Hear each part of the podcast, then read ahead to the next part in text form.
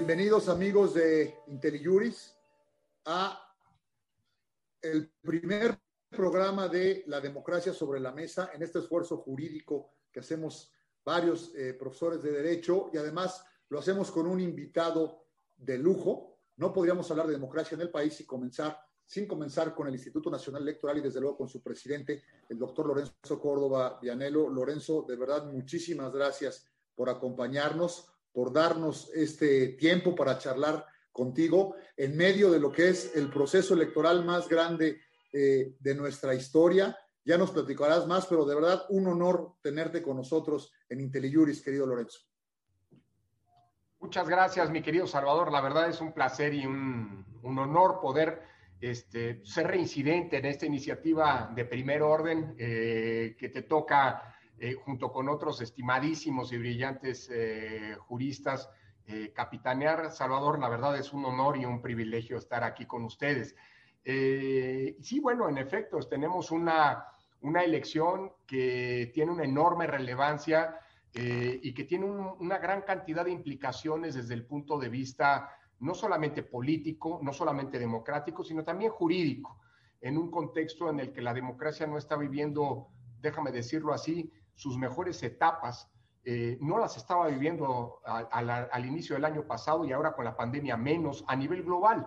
Eh, creo que hay muchos eh, dilemas, muchos problemas de funcionamiento de la propia democracia, de generación de confianza eh, eh, que la falta de, cumplimiento de las expectativas, de las promesas, diríamos al abobio, incumplidas que la democracia había venido generando, pues estaba, estaba produciendo em, el descontento, la desafección con las instituciones democráticas, no es reciente, eh, ya estaba sobre la mesa y nos preocupaba desde antes, fenómenos que hoy están siendo colocados eh, eh, eh, en discusión, incluso desde un punto de vista jurídico, con implicaciones que no son menores, como por ejemplo el rol y la eventual regulación que tienen que tener las, redes sociales en la discusión democrática, ya estaban allí desde antes, si quieres, no tanto desde una lógica del conflicto de derechos, la libertad de expresión, el derecho a la honra, eh, déjame decirlo así, el derecho de las y los ciudadanos a recibir una información veraz y oportuna, no falsa,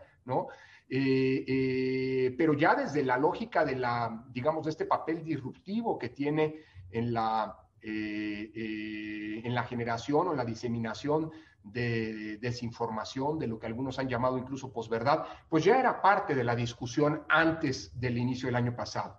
Y bueno, la pandemia que ha afectado todos los ámbitos de la vida social, incluida el ámbito, incluido el ámbito jurídico y diría el ámbito democrático, el ámbito electoral, pues ha venido a, arrojar una serie de problemas, no solamente de tipo logístico y operativo, es decir, organizar elecciones en tiempos de pandemia significa tener que desplegar muchas actividades que están justamente, que son, que son las actividades no recomendadas en términos sanitarios, ¿no?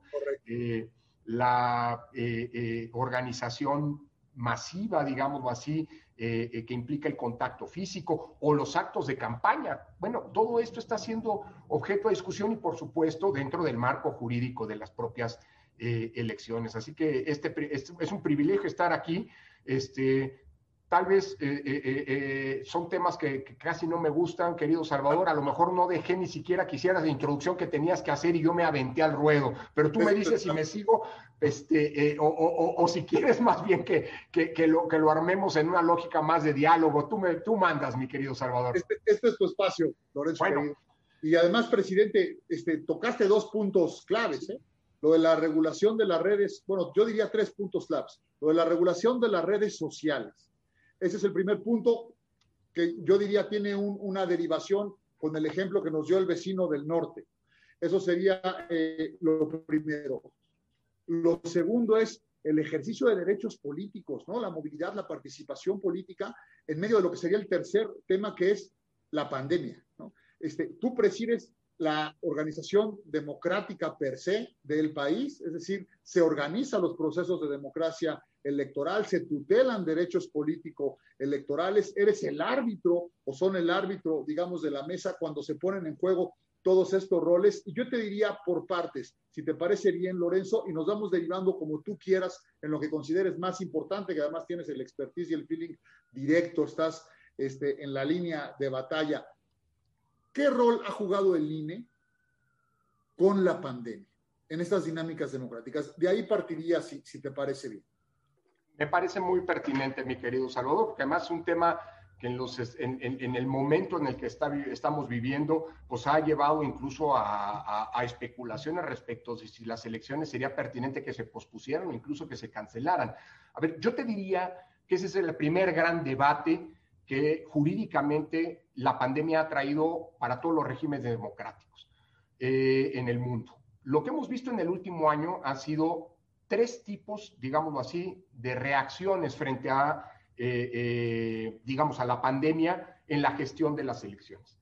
La primera es cumplir con los calendarios establecidos, eventualmente instrumentar protocolos sanitarios, algunos más robustos que otros. Seguimos siendo, teniendo como paradigma de elecciones en tiempos de pandemia lo que hicieron los coreanos el año, en la primera mitad del año pasado, invirtieron una cantidad impresionante de dinero, de modo tal que incluso personas que sabían que tenían claramente identificadas como infectadas por el COVID, podían acudir a espacios reservados para ellos a emitir el voto. Claro, esto implica una inversión de aquel tamaño, eh, pero la premisa de que la pandemia no puede alterar el ritmo de, las, eh, de la vida y los ciclos de la vida democrática. Un segundo, eh, una segunda perspectiva es aquella que en varios países operó también, ¿no? en la que se planteó, señores, vamos a ponderar cuál es el mejor momento para realizar las elecciones y eventualmente discutir si estas se pueden posponer o no, pero no eliminar. Y una tercera perspectiva, ahí nos encontramos nosotros, vuelvo sobre el punto, Salvador, eh, eh, porque como recordarás, el año pasado teníamos dos elecciones locales en Coahuila y en Hidalgo que originalmente tenían que realizarse en el mes de junio y que decidimos posponer porque nos iba, íbamos a, a, realizar, si no hubiéramos eh, tomado esa decisión, habrían tenido que realizarse en el momento más culminante, más dramático, digámoslo así, de la primera oleada de la pandemia. Y una tercera postura, afortunadamente, digamos, que, se ha puesto sobre la mesa, pero que no se ha practicado de manera generalizada, es tenemos que suspender elecciones hasta que no haya condiciones. Eh, lo cual implica, evidentemente, en muchos casos entrar en crisis constitucionales porque pues, se terminan los mandatos eh, legalmente establecidos sin que haya un oficial público elegido para sustituir a quien ha terminado el propio mandato. De entrada, dejaría de lado esta tercera alternativa que se ha planteado sobre la mesa, pero que implica literalmente que la democracia se suspende mientras la pandemia perdura. Y como nadie sabe cuánto va a durar la pandemia, pues significa postergar indefinidamente la propia democracia. Me centraría en los dos primeros eh, ámbitos. Ya mencionaba la primera, eh, el primer planteamiento, no movamos las elecciones, porque esto no podemos permitir que la pandemia altere el ritmo de vida democrática. El caso de Corea es un caso emblemático, es un caso en el que un Estado decide invertir todos los recursos disponibles para que las elecciones no se suspendan y al final lo que tenemos como resultado es que la, curva de la pandemia no se vio alterada por las elecciones. Es cierto además que desde el punto de vista de la gestión de la pandemia, Corea ha sido uno de los países en el mundo que más recursos ha invertido, que más pruebas ha realizado y que mejor ha controlado la propia pandemia. Sin embargo, hay otros países, bueno, hay otros, hay otros países que optaron por esa alternativa sin tener la capacidad, digamos, del despliegue sanitario que tuvieron los coreanos. Por ejemplo, República Dominicana o Surinam, que no movieron la fecha de las elecciones y hay elementos que nos permiten diagnosticar cómo las propias elecciones se convirtieron en un, en una, en un factor que disparó la curva de, las, de la pandemia. Es decir, cumplimos con el calendario, no podemos posponer elecciones y ni hablar. Si hay que tener un sacrificio en términos sanitarios, pues lo vamos a, asumir. Claro, aquí el problema es, en una lógica de derechos, mi estimado Salvador, pues digámoslo así, es, es lógico, es justificable, lo planteo en términos de ponderación, que el derecho, que los derechos político-electorales entren en colisión con el derecho a la salud, siendo ambos derechos fundamentales, bueno, ahí está el dilema. Hay otros países que lo que hemos planteado, el caso mexicano es un caso que, implicó una serie de decisiones jurídicas no menores, porque en ningún lado, tú lo sabes mejor que nadie, Salvador, tú fuiste magistrado constitucional en materia electoral, pues no tienes una previsión constitucional que te permita posponer por alguna circunstancia excepcional la eh, realización de la fecha de las elecciones. Correcto. Nosotros tomamos esa decisión eh, siguiendo las que son, y me permito enumerarlas, las mejores prácticas, eh, eh, digámoslo así, compiladas por organismos multilaterales como Uniore, como Idea Internacional, como AIFES, como la propia OEA, que han señalado que la posposición de las elecciones tiene que, puede ocurrir en casos extraordinarios, no como regla, sino como situación excepcional, siempre y cuando se cumplan algunas condiciones básicas. Primera, que se encuentre un fundamento normativo. Evidentemente no lo vas a encontrar, digámoslo así, en la, eh, eh, eh, como, como una regla ordinaria o prevista ordinariamente, sino que lo tienes que construir en un ámbito constitucional justificando a partir de la interpretación de lo que significa una excepcionalidad, la posibilidad extraordinaria de eventualmente recurrir a esta salida. Pero además te recomiendan estas reglas que esto esté acompañado de una serie de principios, si quieres, hasta políticos, pero consensuales básicos tienes que construir un consenso político entre todos los actores para que no se vaya a politizar esa decisión. Que todo mundo reconozca que es indispensable la situación de excepcionalidad, pero que acompañen la decisión de la posposición de las propias elecciones. Así ocurrió el año pasado. Así pudimos posponer las elecciones de Coahuila e Hidalgo sin entrar en una lógica de crisis constitucional que habría implicado no cumplir con estas dos reglas básicas.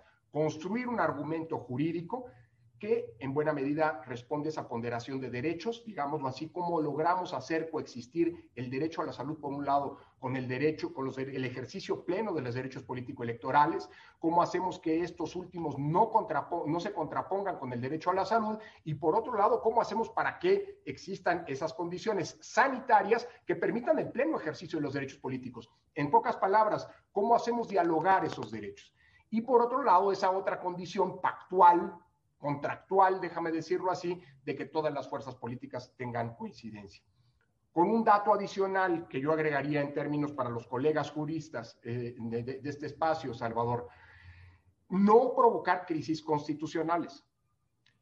Eh, y en el caso de Coahuila y de Hidalgo teníamos dos elecciones, una de las cuales era de Congreso, que eh, implicaba la renovación del Congreso en Coahuila el primer día de este año a más tardar, es decir, en la fecha de cambio de poderes, ¿no? de cambio de legislatura, y en el caso de Hidalgo, que se trataba de elecciones de ayuntamientos. Afortunadamente, en el caso de Hidalgo, como ocurre con muchas de las constituciones eh, eh, del país, de la, locales, se prevé que cuando no está integrado el órgano, el ayuntamiento, el día en que tiene que haber la transición de poderes, el Congreso local puede definir la conformación o el establecimiento de consejos municipales. Es lo que ha ocurrido, Salvador, lo recordarás en muchas ocasiones, cuando, por ejemplo, se anula una elección municipal, llega la fecha del cambio de poderes, todavía no está hecha la elección extraordinaria, bueno, se nombra un consejo municipal hasta en tanto está, eh, esa, esa elección está hecha. Pero no existe lo mismo para la integración del Congreso. Es decir, no hay ninguna previsión de qué pasa si cuando termina el, ejercicio una legislatura no está elegida la legislatura siguiente. Ahí entraríamos, habríamos entrado a una crisis constitucional de mayor calado, razón por la cual cuando nosotros tuvimos que ponderar mucho, entre muchos elementos, cuándo tenía que ser la fecha de la elección, escogimos el 18 de octubre pasado para realizar estas elecciones que se habían pospuesto. Entre otras razones, no solamente estaba esta, la de estar en, eh, la que menciono, estar en condiciones de que pudiera operar la renovación de los poderes, particularmente del Poder Legislativo de Coahuila, sino también condiciones sanitarias.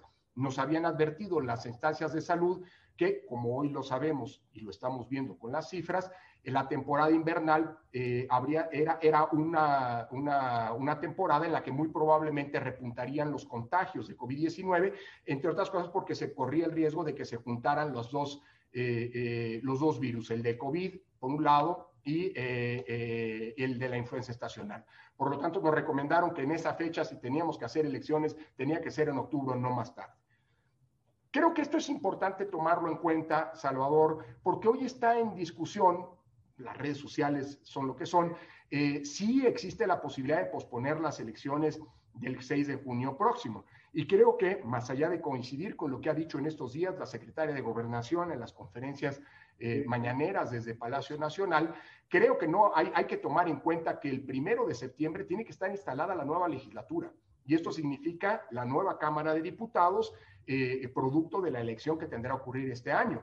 Y para que ello eh, pueda pasar sin entrar en una crisis constitucional, pues creo que la, la opción de modificar los, eh, la fecha de las elecciones es una opción que si bien no está exenta en este nuevo marco jurídico derivado del propio COVID, no es una opción pertinente y no es sin lugar a dudas la opción primigenia. Creo que más bien la tarea de las instancias de los distintos órganos del Estado mexicano es cómo generamos las mejores condiciones sanitarias para que el 6 de junio podamos efectivamente ir a votar, repito, sin que, por cierto, como ocurrió en Coahuila e Hidalgo, sin que el ejercicio de los derechos políticos el día de la votación, pues altere la curva de los contagios. Creo que tenemos meses por delante, el INE está tomando una serie de previsiones, incluso eh, eh, eh, presupuestales, para que todos los centros de votación tengan las condiciones sanitarias, la dotación de cubrebocas, de caretas, de, en fin, de insumos de sanitización necesarios para que el día de la elección sea auténticamente una fiesta democrática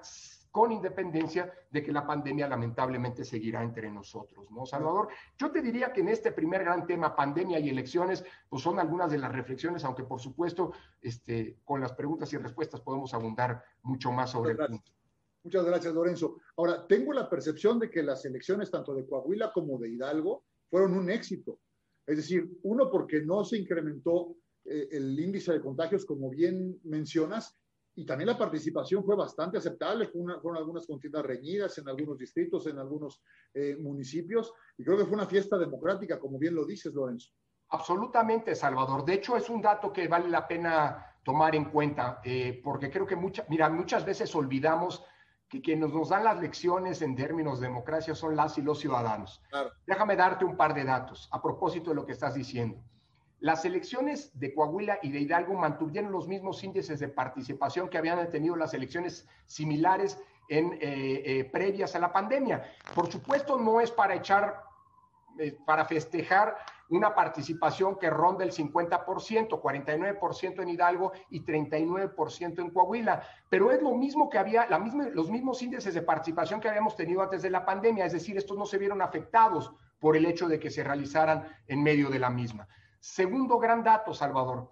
Mira, cuando nosotros decidimos posponer a finales de marzo, cuando se determinó el decreto de emergencia por parte del Consejo de Salubridad General, eh, eh, la, la, organización de las elecciones, nosotros ya habíamos logrado conseguir la aceptación del 100% de las y los ciudadanos que, iban a, que necesitábamos para que fueran los funcionarios de las casillas.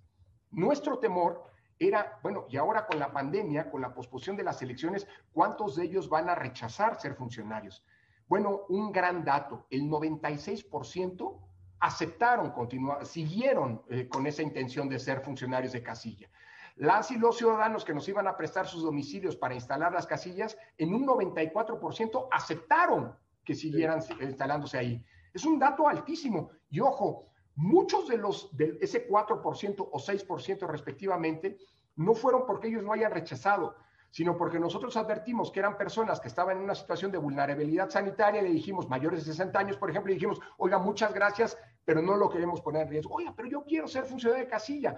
O más bien, oiga, su garage eh, es muy pequeño para poder instalar la casilla con la distancia, con la sana distancia, y nos decían, oiga, pero yo quiero prestar mi casa para que sea. Es decir, la verdad, la reacción de la ciudadanía es encomiable. Y eso, aunque bueno, hay que, hay que cultivarla, hay que darle a, las y los ciudadanos todas las certezas en términos sanitarios, eh, pues bueno, es una gran lección, de, insisto, que desde abajo las y los ciudadanos de a pie le dan muchas veces a las autoridades electorales y a las instancias públicas en general. ¿no? Eh, presidente, mencionaste que están entre todas las eh, previsiones que están tomando para cuidar todo lo que se requiere para poder votar en esta circunstancia eh, de pandemia, de contagios y de crisis sanitaria que tenemos, que incluso hay previsiones presupuestales. Me llama la atención porque todos sabemos que el INE tiene un presupuesto menor del que requiere, que fue castigado, si se me permite la expresión, es un calificativo eh, mío, y que están haciendo más con menos, porque es la elección más grande es decir, habrá más votantes, habrá más casillas, habrá más funcionarios, y además tenemos esta circunstancia extraordinaria que lo vuelve más difícil. ¿Hubo una partida especial para esta circunstancia de pandemia o se están apretando más el cinturón, presidente? Mira, son las dos cosas, Salvador. Si tú comparas la elección de 2021 con la elección de 2018, con la, la última elección federal, esta es una elección tanto por el número de potenciales votantes como por el número de casillas, eh, por el número de cargos a elegir, eh, un 3% más grande que la de hace tres años. Sin embargo, el presupuesto en términos reales que se nos concedió por parte de la Cámara de Diputados es del orden de apenas 1.5% más alto que el de entonces. Entonces tenemos menos recursos para, para, para organizar la elección. Con el agravante de que hoy tenemos que tomar una serie de medidas sanitarias. Si tú tomas en cuenta cuánto va a costar la dotación de cubrebocas para las y los ciudadanos que no porten, que no los lleven y, sin los cuales no van a poder entrar a votar, así que hay que darles un cubrebocas. Eh, los, las caretas para los funcionarios de casilla, los materiales sanitizantes, etcétera, etcétera, etcétera. Estamos hablando de un costo de aproximadamente 340 millones de pesos que no se tenían y no se necesitaban hace tres años. Bueno, todo eso eh, eh, está siendo contemplado.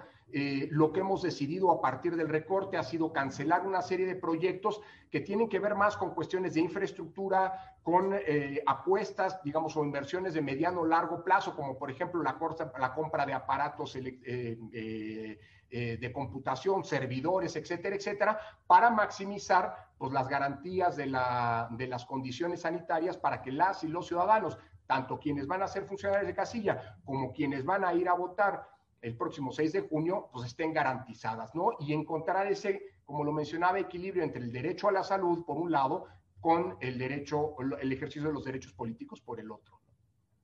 Eso es muy complicado. Déjame ir a, otro tema, presidente. Eh, el INE organiza las elecciones, capacita a los ciudadanos y a los funcionarios, expide la credencial para votar con fotografía, instrumento de identidad nacional, aunque su objetivo es otro, cumple mucho eh, mayor. Se refiere la gente a la credencial como el INE, ¿no? Es decir, es la manera en que le apoda, que traes tu, tu INE, tiene la lista nominal, el padrón electoral, es decir, cumple muchísimas eh, funciones. Pero a mí la que más eh, me llama la atención en este momento, o sea, si me refiero al proceso electoral, es la del árbitro de la contienda. O sea, entre todo lo que hace es regla a los participantes y dentro de este de esta acción, digamos, este, tan compleja que significa ser eh, neutral, objetivo y poner en orden algo tan álgido como es la actividad eh, política, tiene que garantizar condiciones de equidad. A mí me parece lo más eh, complicado porque lo otro, si bien es una tarea titánica para un, para un mundo de 90 millones de electores, tú tendrás los datos con más precisión. 93. 93 millones de electores Hombre, ser el árbitro en esta circunstancia política tan álgida que vivimos me parece muy complicado. ¿Qué, nos dices, consejero presidente? A ver, Salvador, creo que lo pones el, punto sobre la I. Además de todo lo que tiene que hacer para organizar una elección, tiene que arbitrarse la misma. Eh, y, mira, cada vez que se habla del arbitraje, me viene a la mente Eduardo Galeano. En varias ocasiones hemos plateado, eh, recordado aquella cita. Eduardo Galeano, el famoso, el célebre ensayista uruguayo, en un precioso libro sobre el fútbol, habla, entre otras cosas, del árbitro. Y allí dice Eduardo Galeano que el árbitro está condenado a quedar mal con todos. Eh, se refiere al árbitro del fútbol, pero bueno, pues aplica para cualquier tarea de arbitraje. Queda mal con el que gana, dice Galeano, porque el que gana siempre va a sostener que ganó a pesar del árbitro y queda mal con el que pierde porque el que pierde siempre va a decir que perdió por culpa del árbitro. Lo sabes bien, Salvador, es parte, digamos así, de este rol bien complicado que tenemos las autoridades electorales en México. El INE en primera instancia y el Tribunal Electoral como instancia de revisión. Eh, eh, yo te diría lo siguiente, mira, es una tarea muy complicada, eh, pero pues digamos así, es, es fundamental su ejercicio puntual eh, y sobre todo la tarea de explicación de cuáles son las razones de este ejercicio, eh, eh, a pesar de que, mira, es bien complicado porque al arbitrar esta posición superparte requiere de varias cosas. Primera cosa, no caer en la provocación de los contendientes de convertirte en una contra. bueno, pero solo, solo es todo, pero, pero solo es todos los días, presidente, ¿no? Todos los días, exactamente, todos los días. No, digo más. Este, quiero, quiero, lo que quiero decir con esto es que constantemente los actores políticos, sobre todo en un contexto electoral tan litigioso como el nuestro, pues apelan al árbitro para, que, para tener la razón en sus quejas y denuncias frente al contendiente. Y obviamente aquel que es denunciado aspira a que el árbitro no lo sancione, es decir, eh, eh, desestime las demandas. Creo que aquí es bien importante en este rol, vuelvo a insistir, asumir que la tarea del arbitraje es una tarea super partes. Estoy diciendo el ABC para los juristas como con los que nos acompañan aquí, pero no hay que perderlo de vista. Es decir, el árbitro tiene que tener la templanza suficiente para poder resolver conforme a derecho las disputas jurídicas que se le presenten sin caer en la provocación de convertirse en una contraparte de los contendientes. Primer gran punto. Segundo gran punto. Creo que es importante la tarea regulatoria, Salvador. El INE no solamente resuelve las disputas a partir de las quejas que se le presentan, el INE tiene además la facultad constitucional de emitir reglas, lineamientos, directrices, criterios para poder normar la equidad en las contiendas. Y desde este punto de vista me parece que es muy importante subrayar, eh, te tocó a ti, desde que fuiste magistrado de la sala superior, conocer de las impugnaciones que se emitían respecto de lineamientos del entonces IFE, ¿no? Eh, a propósito de estas normas de equidad, como por ejemplo, que, en términos generales se han venido a llamar reglas de cancha pareja. Yo, yo, señalaría tres fundamentales en este punto, Salvador. La primera tiene que ver con, eh, eh, pues digámoslo así, el comportamiento que tienen que tener los servidores, las y los servidores públicos del país.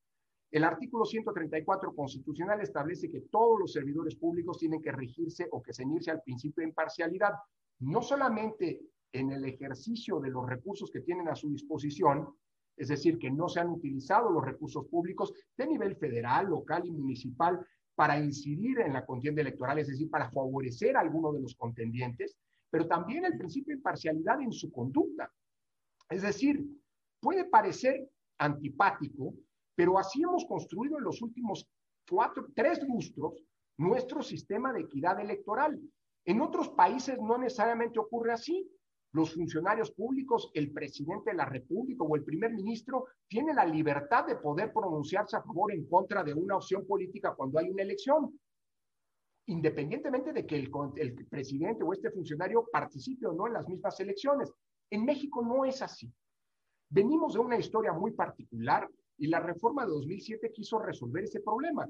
Tú recordarás perfectamente aquella este, compleja, criticada, pero bueno, este, muy estudiada sentencia con la cual se validaron las elecciones en 2006, en donde se estableció que el presidente de la República entonces había eh, incidido indebidamente en los procesos electorales y habían puesto en riesgo la validez de la elección.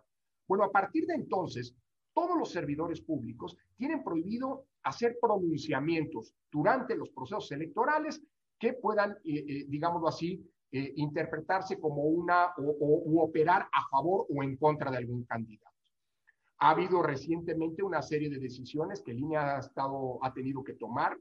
en un primer momento, pongo un ejemplo, la Comisión de Quejas, a partir de una queja que se presentó en contra del presidente de la República, se pronunció señalando que el presidente debía abstenerse de eh, hacer pronunciamientos a favor o en contra de alguno de los partidos políticos o de los contendientes en las elecciones, el Tribunal Electoral revocó, digamos, de, una manera particular, habrá que estudiarlo, ¿no? Esa decisión eh, de ese órgano que es legalmente competente y dijo que lo tenía que señalar, eh, en todo caso, que fijar ese criterio el Consejo General. Hace unas semanas, un par de semanas, el Consejo General determinó ratificar el criterio de la Comisión de Quejas, eh, extendiéndolo, y yo creo que eso es pertinente, no solamente al caso específico que originó la queja, es decir, el presidente de la República, sino a todos los servidores públicos, porque no se trata de restricciones para el presidente, sino para cualquier funcionario público del país, es decir, abstenerse de hacer declaraciones que incidan a favor o en contra de alguno de los contendientes. El segundo gran tema, Salvador, en términos de equidad, tiene que ver con los programas sociales. No es un asunto nuevo, en un país con, la pobreza, con la desigualdad como, lo es este país, era natural que los programas sociales tuvieran una regulación particular, eh, sobre todo porque los programas sociales no se pueden suspender cuando hay elecciones, nada más faltaba, hay gente que vive de ello, cuya subsistencia depende de ello, pero sí los programas sociales no pueden ser utilizados con una finalidad política. Por eso el INE ha emitido una serie de lineamientos, entre ellos, por ejemplo, de que no se vale crear programas sociales de temporal. Es decir, los programas sociales que operan durante las elecciones tienen que haber sido previstos con anterioridad, tienen que haber sido eh, eh, eh, reconocidos en los presupuestos de egresos respectivos, los, las reglas de operación tienen que haber sido previamente publicadas, tiene que haber mucha claridad respecto de cuáles son los padrones de beneficiarios para poder garantizar que efectivamente no haya un uso político de los. Bueno, esto ya lo expidió el INE en diciembre del año, de, de, de 2020. Y finalmente, el último, eh, último rubro tiene que ver, déjame decirlo así, con eh, una serie de actividades que ciudadanos o ciudadanos, no necesariamente funcionarios públicos, eh, tienen que cumplir para, pues digamos así, garantizar esa cancha pareja. Porque si bien es cierto que las elecciones se restringen, se ciñen, ponen particular atención en las campañas electorales, pues hay que cuidar que alguien no vaya a utilizar recursos, recursos privados, por ejemplo, para posicionarse indebidamente eh, de cara a una elección. Así que, bueno, este conjunto de actividades y que estoy siendo muy sintético, hay otros aspectos, como por ejemplo, eh, cuándo se tienen que hacer los informes de actividades. Tú recordarás un, caso que te tocó justo en el tramo final como magistrado, Salvador, tener que dictar medidas a propósito de eh, cómo los programas, perdón, los informes de labores, pues tenían que realizarse en los momentos en los que en los que la ley determina y no utilizarse como una manera para posicionar indebidamente a algún partido político. En fin, se trata de regulaciones muy complejas, pero que resultan fundamentales para garantizar la equidad en las propias contiendas. Todo esto suele generar, digámoslo así, escosores entre los actores políticos y entre los funcionarios públicos. Y es normal que estos programas, estos, eh, perdón, estos lineamientos hayan sido, estas eh, regulaciones hayan sido impugnadas. Hoy justamente el Tribunal Electoral tendrá que pronunciarse sobre la validez de los mismos, pero creo que yo desde el INE creo que tenemos la tranquilidad de que no es una cosa nueva. Estos programas, estas reglamentaciones se han venido construyendo a lo largo de los últimos 14 años, se han venido aplicando elección tras elección, se aplicaron cuando gobernaba el PAN, se aplicaron cuando gobernó el PRI y se aplican ahora que gobierna otro partido político. Creo que eso es indispensable, pues digámoslo así, eh, como parte del equilibrio de la neutralidad con la que tienen que operar los, los árbitros de la contienda. Además, me parece, presidente, perdón que te califique, pero eres muy fino y muy prudente con tus palabras, porque buena parte de esa regulación que hoy nos obliga fueron producto de la presión política normal, democrática, deliberativa de quienes antes eran oposición. Es decir, a manera de reclamo para tratar de regular y de acotar mejor esta participación política indebida en un modelo que se escogió para que no participaran los poderes públicos. Como bien lo dices. Absolutamente, Salvador. Incluso me atrevería, perdóname, creo que pones un punto muy importante. Fíjate que hay un dato que yo quiero poner aquí en este, este auditorio selecto sobre la mesa, eh, que muchas veces tiende a olvidarse. Desde 2014, cuando se establecieron las últimas modificaciones de las reglas que hoy están vigentes, ¿no? De la reforma 2014, hemos vivido el periodo de alternancia más grande de nuestra historia. Es decir, en estos seis años que van desde 2015 hasta 2020, eh, en las elecciones tanto federales como locales que se han hecho, hemos tenido un índice de, de alternancia del orden del 62%, que quiere decir que la posibilidad que tiene un partido que gana una elección de ganar la elección siguiente es de apenas cuatro de cada diez chances. ¿Qué quiere decir esto? que las reglas están funcionando y que la posibilidad de que los gobiernos y los distintos partidos políticos se sucedan en el poder depende del voto ciudadano. Claro, la alternancia no es una condición de la eh, democracia. Lo que hace democrático un sistema es que haya reglas, condiciones para que si así lo deciden los ciudadanos pueda haber alternancia. Pero el que hayamos, hayamos tenido estos índices de alternancia tan altos, pues es la prueba de que las reglas están funcionando y que hoy en día cualquier partido político puede ganar o perder elecciones bajo la premisa, como ocurre en democracia, que nadie gana todo ni, gana, ni nadie pierde todo de una vez y para siempre. Creo que es muy importante además señalar que no hay un único beneficiario de esta alternancia, Salvador. En estos seis años, todos los partidos políticos han ganado y perdido elecciones. Y eso creo habla de un grado de madurez y de solidez del sistema jurídico que sin duda es revisable, en fin, este, nada más faltaba, pero que nos ha dado, que, ha sido el producto de esa historia, de esos reclamos, de esos grandes consensos políticos que se han plasmado en las sucesivas reformas electorales, Salvador. Es, así. Además, eh, repito que eres, muy prudente como buena institución eh, neutral, pero a, mí me parece, por ejemplo, que en democracia hay que ser también deferentes, no solo con el adversario, sino principalmente con la institución que regula y con la autoridad.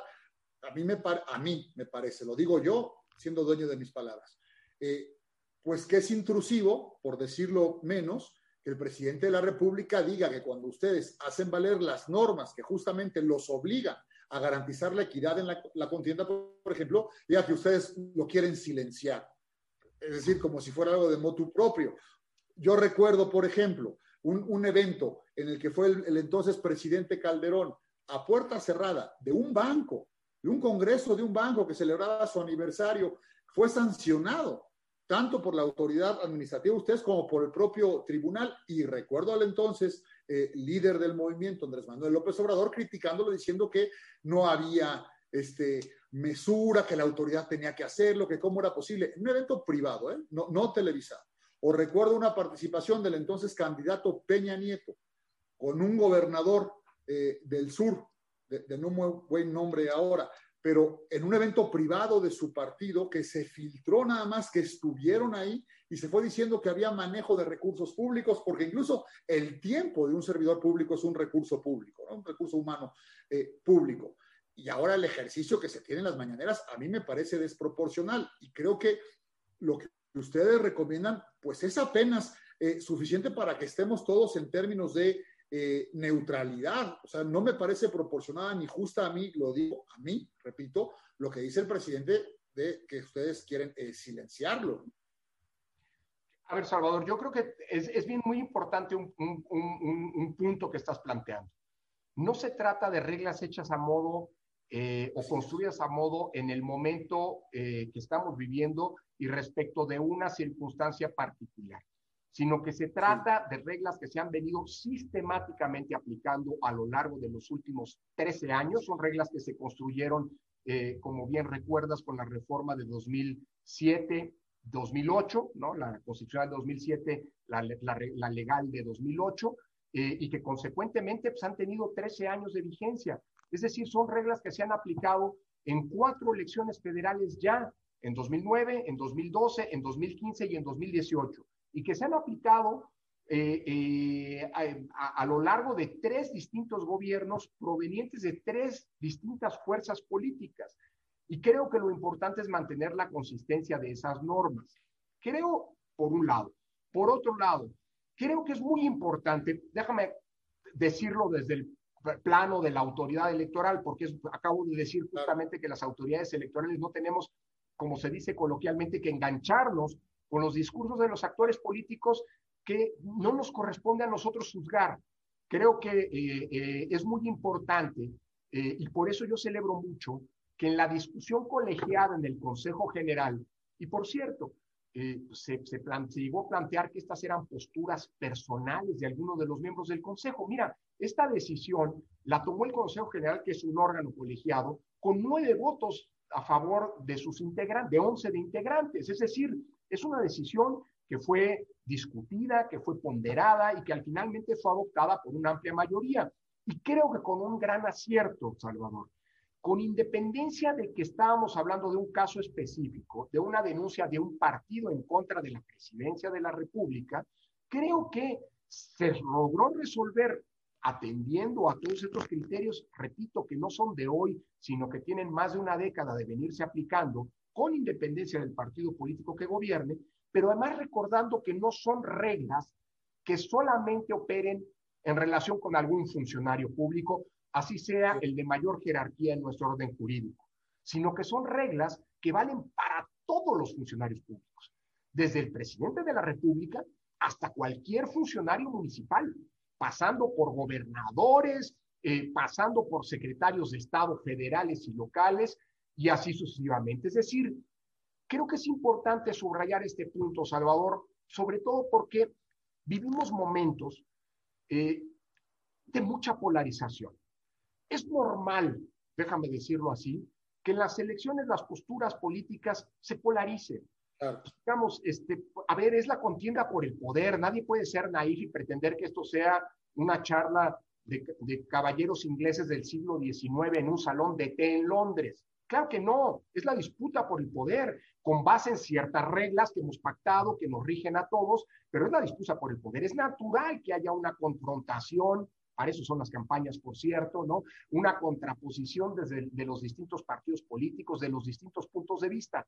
El problema es cuando esta polarización adquiere los grados de intolerancia que lamentablemente estamos viendo en muchos países del mundo y cuando el discurso de odio se instala en el discurso político. Dicho eso, creo que es muy importante desde este punto de vista y sobre todo nosotros como autoridad electoral lograr mantener esa equidistancia entre los actores políticos y no caer, como decía hace un momento, en nuestra actuación, en la aplicación de las reglas de equidad que son para todos y respecto de todos en esta lógica, digámoslo así, de un juego de estás conmigo o estás contra mí. Porque la autoridad electoral, y lo digo con toda franqueza, eh, eh, Salvador, no está a favor de nadie ni en contra de nadie.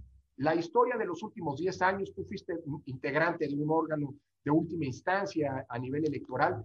lo que ha ocurrido en los últimos 10 años es que las autoridades electorales le han levantado la mano a quien haya ganado las elecciones, es decir, a quien haya favorecido el voto popular. Ese es nuestro rol, con independencia de quien sea, con base en las reglas que nos hemos dado. Es correcto, presidente. Hablabas eh, de lo que es cancha pareja, por ejemplo, para los programas sociales, pero hoy el INE se enfrenta a una dificultad mundial, que es la pandemia y la vacunación. Es decir, ¿qué, van a hacer para que no se preste a un uso político? No estoy diciendo que lo estén haciendo así, pero a mí me parece un riesgo inminente el hecho de la propia campaña que está permitida dentro de las excepciones del artículo 41 constitucional para temas de salud y la acción a la que está obligada el Estado mexicano, concretamente el Ejecutivo, y la campaña que están haciendo a nivel nacional para que todos se vacunen. ¿Qué precauciones puede tomar el INE o qué advierte que puede ocurrir, no sé en qué etapa estén, respecto de la vacunación o la campaña de vacunación contra el COVID-19, presidente? Mira, Salvador, yo te diría en primera instancia una reflexión, o pondría sobre la mesa una reflexión de tipo político. Yo creo que aquí eh, la pandemia nos impone a todos los actores sociales, a todos los actores públicos, privados, etcétera, a todos quienes vivimos en una sociedad democrática, actuar con una enorme responsabilidad. Yo lamento mucho que el tema de la pandemia en algunos países haya sido objeto de politización, es decir, haya, se haya convertido en un argumento ante todo político, cuando el tema de la vacunación y la el combate a la pandemia debería ser un elemento que nos debe unificar a todos. Es decir, creo que eh, deberíamos evitar caer en esta lógica de, eh, eh, de utilizar a, la pandemia y, de utilizar a sus soluciones como, una, como un instrumento, digámoslo así, político. Creo que en democracia y además eso ha ocurrido en varios países, pasó en Estados Unidos. De cara a una elección, una campaña electoral debería ser un espacio en donde, con ese, sin caer en esa tentación de politización, se discuta con todos los elementos, con la mayor objetividad posible, por ejemplo, el manejo que los gobiernos han tenido respecto de, de, digamos, de las políticas, tanto económicas como sanitarias, respecto a la pandemia. Pasó, insisto, en Estados Unidos. En las campañas el manejo de la pandemia fue objeto de discusión pública y eso es pertinente, pero es bien distinto a que la pandemia y que sus soluciones se utilicen como una, déjame utilizar esa expresión, un arma arrojadiza en términos político-electorales. Eso es lo, deseable. Ojalá, creo que nadie gana eh, eh, y todo mundo desea que eh, enfrentemos de la mejor manera, lo más rápido en términos de solución este fenómeno que nos lastima a todos. Nadie gana con la pandemia. Pero este es un planteamiento político. Ahora, muy bien, atiendo, atiendo a lo que estás diciendo. Eh, mira, yo creo que eh, eh, es algo muy semejante a lo que ocurre con los programas sociales. Los programas sociales vuelvo a insistir, no están prohibidos durante las campañas electorales. Nada más faltaba, hay gente que depende en su subsistencia de ellos. Pero tienen que ser muy transparentes en su ejercicio y las reglas con las cuales operan tienen que ser eh, eh, pues, conocidas por todos, eh, puestas a disposición del árbitro para que vigile que efectivamente no hay un uso político. Tenemos un convenio con la Secretaría del Bienestar, por ejemplo, a propósito de programas sociales, acabamos de hacerle una solicitud al secretario de cuáles son los programas sociales que están operando, cuáles son las reglas de operación, cuáles son los padrones de beneficiarios, cuáles son los planes o los programas de entrega de dichos beneficios para garantizar que esto ocurra conforme a la ley y conforme a las reglas de operación de cada uno de esos programas, lo cual significaría la mejor prueba de que efectivamente no hay un uso político de los mismos. Confiamos en que esta información se entregue, el INE la va a verificar y eh, eh, acompañará, digámoslo así, eh, esta entrega de los programas sociales, de los beneficios de los programas sociales, para que cumplan su finalidad sin alterar la contienda político-electoral. Creo que algo semejante es lo que tiene que operar con los planes de vacunación. Nosotros tenemos una comunicación, a veces uno pensaría que no es tal, pero mira, la comunicación, te lo digo con toda franqueza, es nuestra chamba, tenemos que cumplirla con distintas instancias del gobierno federal y también de los gobiernos locales, es muy fluida. Y creo que es muy importante que conforme vaya avanzando eh, el proceso electoral. Nos acerquemos a la etapa de las campañas electorales que van a comenzar el 4 de abril, tengamos todos los elementos y la información pública eh, y, digamos, puesta a disposición también del INE para garantizar que, eh, digamos así, los programas de vacunación que deseamos y como institución y en lo personal deseo sean muy exitosos por el bien del país, por el bien de nuestra sociedad, por el bien de todas y todos, no tengan un uso político. Yo confío en que esto no será así y la mejor manera de que eh, de garantizar eso es que toda la información respecto a estos proyectos, estos programas, sea muy transparente y esté puesta a disposición de las propias autoridades electorales. Y por otro lado, vuelvo al primer punto, ojalá y todos los actores políticos, eh, gubernamentales y no, pues bueno, sean suficientemente responsables para no caer en la tentación de convertir esto, que es un problema común de todas y todos, una, eh, una cuestión política. Claro. Presidente, hablamos ya de la, del gobierno, digamos, es decir, de su participación en esto, hablando de equidad, de cuál es el rol que juega o debería de jugar, de los programas sociales. Déjame ir a la parte privada. E, en esta elección tan álgida, pareciera tan polarizada, ¿no? Por, por los que están eh, con unos o con otros. ¿Qué opinas de estos movimientos o, cuál sería la posición, no sé si es correcta la pregunta, de la autoridad o cuál es tu posición, lo que tú quieras eh, comentar al respecto, de estas agrupaciones o de estas personas que están, por ejemplo, alentando al voto? Pues que es una tarea que ustedes lo hacen muy bien, pero que también nos encontramos en círculos sociales o en determinados eh, grupos en determinados lugares del país. ¿Está bien? ¿Se puede? ¿No se puede? Eh, ¿Qué, ¿Qué, dirías tú como autoridad, presidente? A ver, yo diría, Salvador, que claro que se puede siempre y cuando se cumpla con las reglas del juego democrático. Nosotros hemos regulado mucho, digámoslo así, eh, todo lo que tiene que ver con la competencia electoral no solamente respecto de las autoridades, es decir, de los funcionarios públicos, hablamos ya de ello justamente, sino también de los actores privados. Digamos, la nuestra es una democracia bien distinta a la norteamericana, ¿no? Estados Unidos probablemente el símbolo, digámoslo así, de lo que significa eh, la, libertad casi, casi sin cortapisas para poder participar políticamente, es aquella célebre, muy cuestionada, por cierto, eh, resolución de la Corte, eh, de la Suprema Corte de los Estados Unidos, que es el caso Citizens United versus the Federal Electoral Commission. Es decir, aquel caso en el que la Suprema Corte de Justicia determinó que los gastos que privados, incluso empresas, realicen en favor eh, de un partido político es una extensión de su derecho a la libre expresión. Es decir, se vale que una empresa tenga es un poco extraño en la libertad de expresión de una empresa, pero bueno, es lo que dijo la Corte norteamericana, ¿no? Que una empresa financie con, eh, eh, digamos, de manera libre, con la única obligación de reportar, que por cierto en Estados Unidos no se cumple eh, necesariamente, ahí están los temas de los PACs y los super PACs, pero eso sería desviarnos de tema, en fin, que pueden financiar en ejercicio de su libre expresión a una campaña o un partido político. En México no es así. Optamos por un modelo distinto. ¿Se vale que los particulares, digamos, respalden opciones políticas? Claro que se vale, pero con ciertos límites.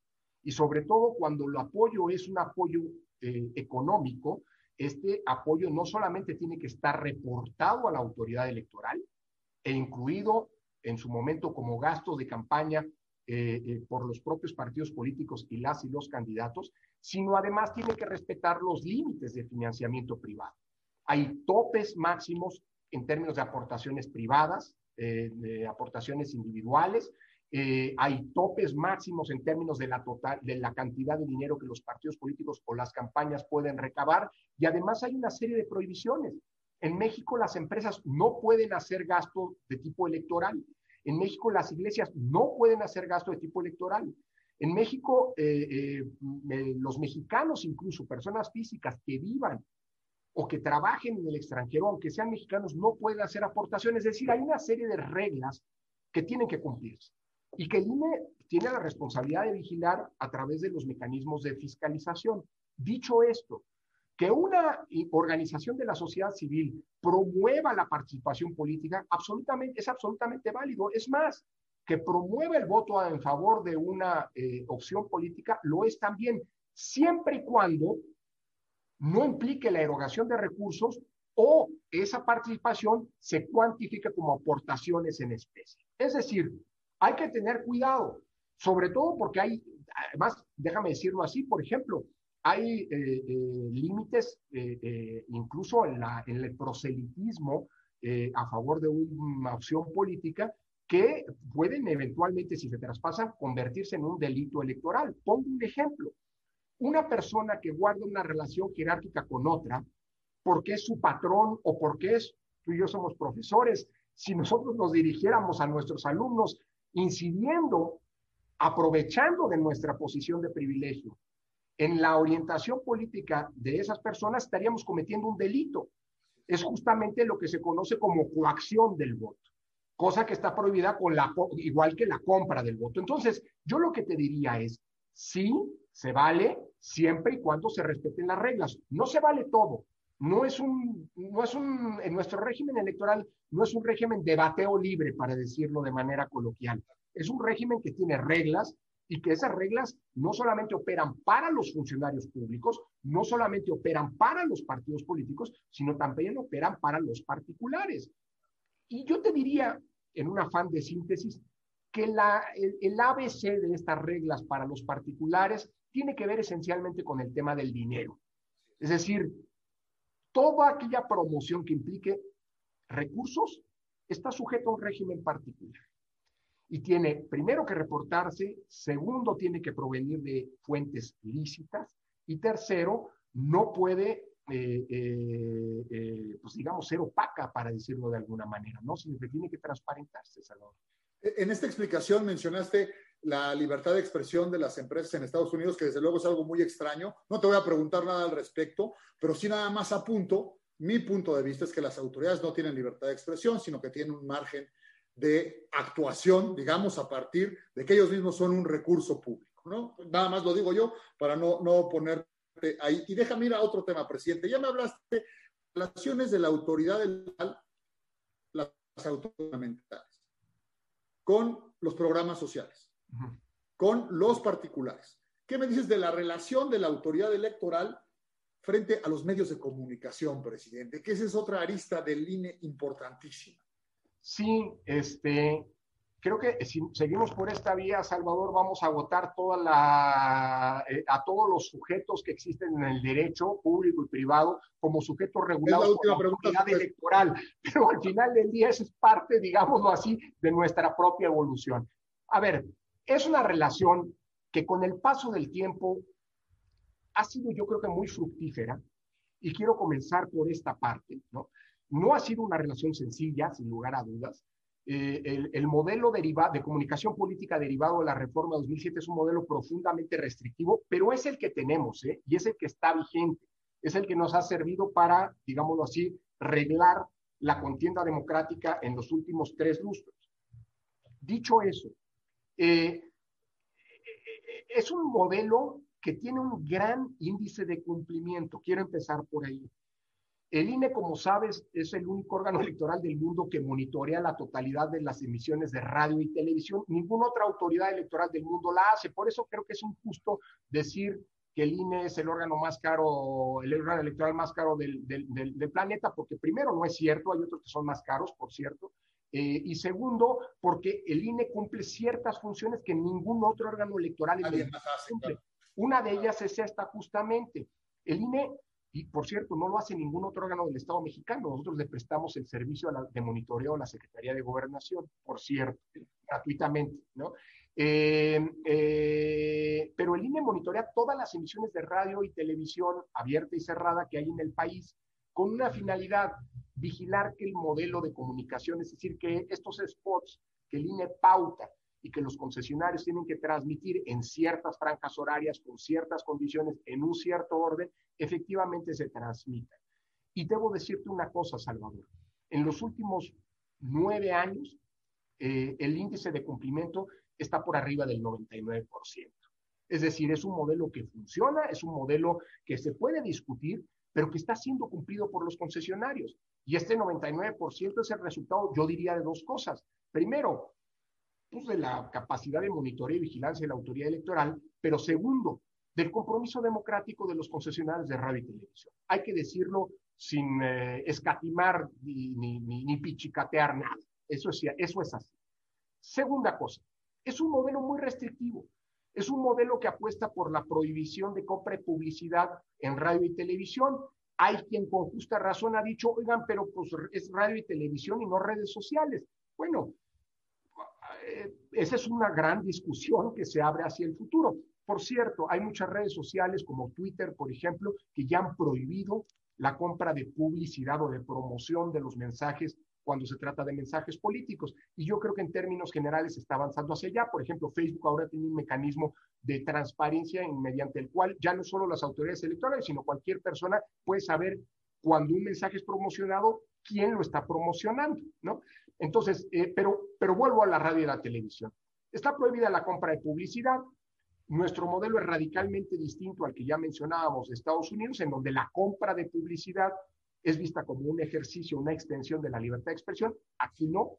Eh, y esto también hay que decirlo, pues lleva ciertos momentos de tensión con los concesionarios de la propia radio y la televisión.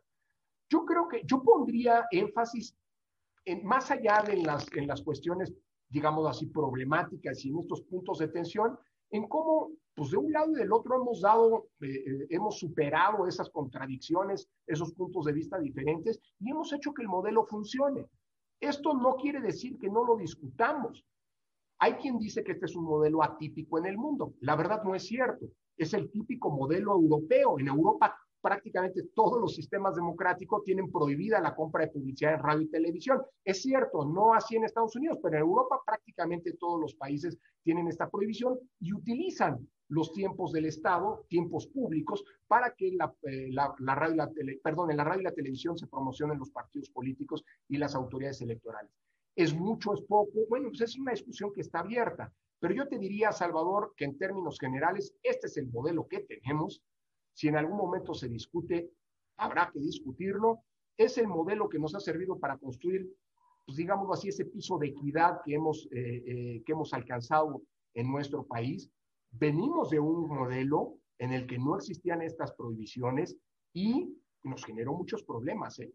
Un modelo en el que el 70% del gasto de los partidos políticos era para comprar radio publicidad en radio y televisión, un modelo en el cual existía lo que algunos llamaban la publicidad política y las tarifas políticas. A ti te vendo más caro que a este otro, ¿no? Este, en fin, un modelo en el que le daba un gran rol a los medios de comunicación, que lo tienen, pero un rol desproporcionado, digámoslo así, en su capacidad de incidir en la política. En fin, vuelvo a insistir, este es el modelo que tenemos, es el modelo vigente, es el modelo que hay que hacer cumplir y discutamos si es el mejor modelo de cara al futuro, sobre todo con la irrupción cada vez mayor y la presencia, la importancia cada vez mayor de las redes sociales en el contexto de la propia comunicación política.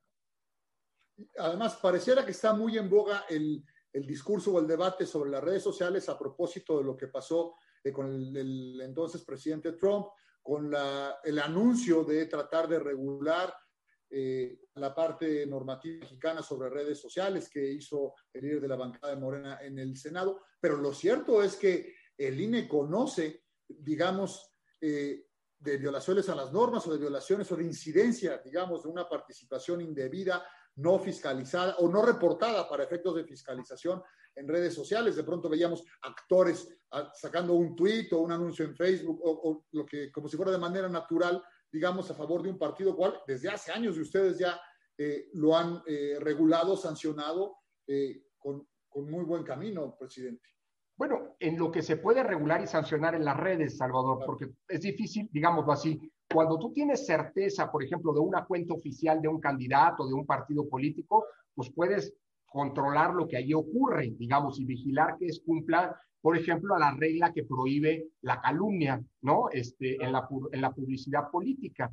Pero bueno, cuando tienes un tuit emitido por un huevo, con una cuenta radicada en Tailandia, pues difícilmente vas a poder, y, digamos, es más, creo que, que, que, que, es sensato no cruzar una cierta línea, pues porque puedes acabar pretendiendo regular lo que es irregulable. Dicho eso, creo que el tema del dinero es un tema bastante claro. Y desde hace varios años, como bien mencionas, el INE ha establecido una, no solamente a través de convenios jurídicamente válidos, sino además una comunicación muy fluida con las principales plataformas que gestionan las redes sociales, eh, mediante la cual pues, se nos entrega toda la información que, los, que le solicitamos. Es más, me atrevo a decir, incluso los formatos que el Tribunal Electoral nos ha solicitado tienen que contener, digámoslo así, el reporte de los gastos en eh, la promoción de mensajes en redes sociales. Es decir, eh, y, y, buena parte, hay que decirlo, del gasto no reportado por los partidos y los candidatos que el INE ha identificado proviene justamente de la información que nos han entregado los, las plataformas de las redes sociales.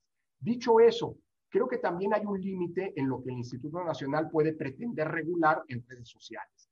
Eh, eh, y esto con independencia de una discusión, pues que es una discusión abierta, eh, eh, y que tendrá que darse como tienen que darse este tipo de discusiones en los sistemas democráticos, es decir, de manera muy incluyente, de manera lo más objetiva, lo más puntual, escuchándonos posturas, todas las, escuchando todas las posturas para poder tomar las decisiones. Es decir, eh, estamos hablando de plataformas que operan a partir de contratos privados. Cuando tú abres una cuenta en Twitter o en Facebook, tú estás teniendo un contrato con una empresa privada. Es correcto claro, que brinda un servicio que hoy diría es un servicio público, ¿no?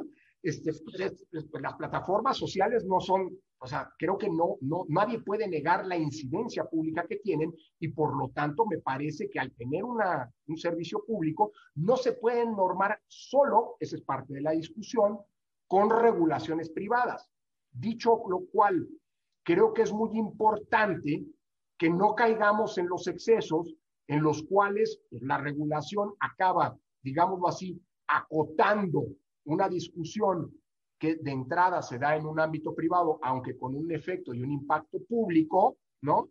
Ni por el otro lado, caer en la lógica de cero regulación en la que pues, prácticamente no, nadie puede eh, eh, controlar lo que ocurre allí y, es, y el único control que ocurre es de los dueños de las propias plataformas. Es decir, yo creo que el debate está abierto, creo que hay que encontrar, eh, que tiene que ser un debate democrático, en donde todos tenemos que escucharnos, escuchar las distintas posturas. Mira, en el mundo de las redes sociales ha cambiado también mucho la regulación en los últimos años. ¿eh? Es decir, a ver, hace unos años empezó esta historia cuando el INE le pedía, por ejemplo, información a las redes y las redes nos decían, yo no te doy nada, no tengo por qué dártela, ¿no? Y hoy esa información se entrega. Yo confío mucho y creo mucho en la construcción de las regulaciones en democracia a partir de criterios democráticos y no necesariamente de criterios meramente impositivos en donde se, eso se impone una visión de parte cuando, sobre todo en un tema que es de un impacto, que tiene un impacto colectivo. No hay nadie que esté prácticamente exento y que deba ser excluido en consecuencia pues, de opinar y de, y de participar en un debate en que, en buena medida va a, trazar el rumbo futuro de la democracia, porque, pues, digamos, a ver, lo estamos viendo de una manera muy acelerada, ¿no? Eh, así como en algún momento los medios de comunicación tradicionales eran los periódicos, y con la irrupción de la radio la cosa cambió, y luego con la irrupción de la televisión también, pues hoy tenemos la misma historia con las redes sociales. Entonces, esta historia sigue, seguirá, y yo creo que no hay que perder, digámoslo así, de vista, digamos, la importancia de que haya ciertas reglas, pero sobre todo que esas reglas cumplan con los estándares democráticos y de respeto de los propios derechos este, fundamentales. ¿no? Además, es importante decir que por más que se pudiera reformar ahora o tratar de regular el, aspecto de las redes sociales, no puede incidir en este proceso electoral porque las reglas están ya dichas y hay una vera, digamos, legislativa para incidir en ello. Absolutamente. sabemos que sí. Un dato adicional, Salvador, ¿eh? igual que ha pasado en los últimos procesos, y, y esos procesos, yo diría, en México, el caso mexicano en 2018 es un caso de éxito, ¿eh? el de combate a la desinformación. Después de 2006, te acordarás, ese fue un año terrible, ¿no? El, el Brexit primero, el plebiscito de la paz en Colombia, eh, eh, y luego las elecciones presidenciales de 2006, pues, alertaron a todas las democracias del mundo diciendo, señores, las fake news, la desinformación es un fenómeno grave y las redes sociales son las, las vías, las plataformas a través de las cuales el daño de, la desinformación a los sistemas democráticos está transitando. Bueno, México en 2018 optó por un modelo distinto al francés, por cierto. El modelo francés es un modelo que apuesta a la prohibición, a la regulación, ¿no? En Francia, las noticias falsas, quien crea una noticia falsa, quien la disemina, quien la difunde, y las plataformas que no la bajan en una determinada periodo fijado por la propia ley cometen un delito. Bueno, ese modelo fue un modelo que no dio resultados. Pues porque el exceso de prohibicionismo provocó que pues, las buenas intenciones, si quieres, que estaban en la legislación no pudieran concretarse en los hechos. No podías identificar quién había sido el creador de las noticias falsas. Es más, ¿qué es una noticia falsa? ¿Cómo la diferencia es una verdad a medias? ¿Cómo la, la diferencia es de una opinión? ¿Me explico? En México optamos más bien desde el INE por un modelo que a, a nivel internacional se conoce como el modelo mexicano de combate a la desinformación y que ha sido retomado como buena práctica por la Fundación Kofi Annan, por la UNESCO, por la Relatoría de Libertad de Expresión de la OEA, entre otros, ¿no?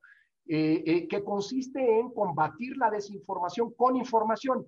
Es decir, usemos las redes sociales por donde transita la desinformación para tratar de incidir con información cierta y verificada y desmontar esa desinformación. En fin, es una cosa muy compleja, pero yo creo que yo, yo apostaría más bien por esta ruta y no tanto por una ruta de regulación y de prohibicionismo.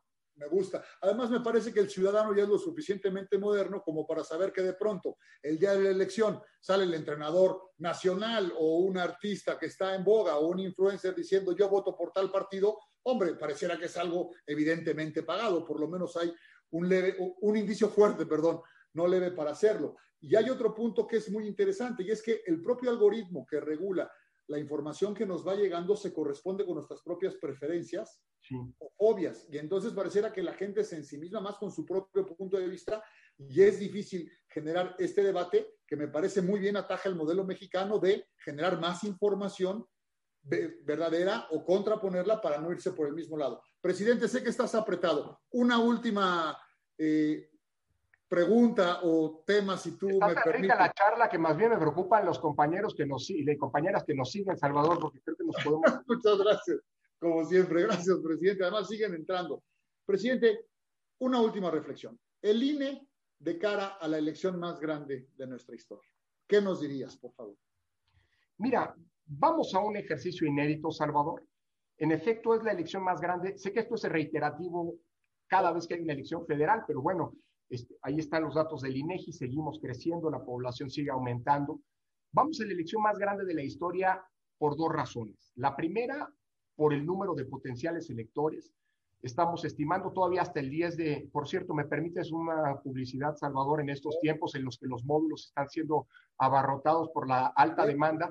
El, de acuerdo con la ley, el 10 de febrero se terminan el trabajo en los módulos para, eh, digamos así, la inscripción de nuevas y nuevos ciudadanos y para los cambios de la información registral, es decir, si cambias domicilio, si tienes un error en tus en tus datos, etcétera, etcétera. Pero ojo, ¿eh?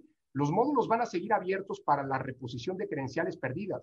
Si tú tienes una credencial 2019 o 2020 que caducó, el INE ya le dio vigencia tanto para poder votar en junio próximo como para poder identificarte. Así que si no necesitas ir al, al, módulo, pues espérate tantito. Si perdiste tu credencial, hasta mayo vas a poder ir a tramitar tu reposición. Creo que esto es importante. para... por primera vez?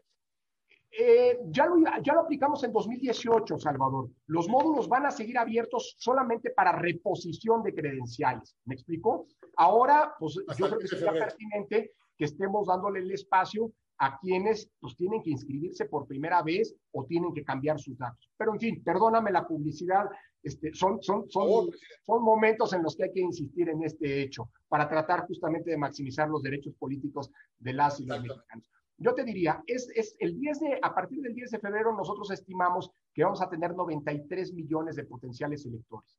Son 3 millones y medio más de los que pudimos ir a las urnas en 2018. Y esto se traduce en una multiplicación de todas las cifras electorales. El número de casillas va a aumentar, vamos a tener, tener 163.500 casillas, 8.000 más que hace tres años.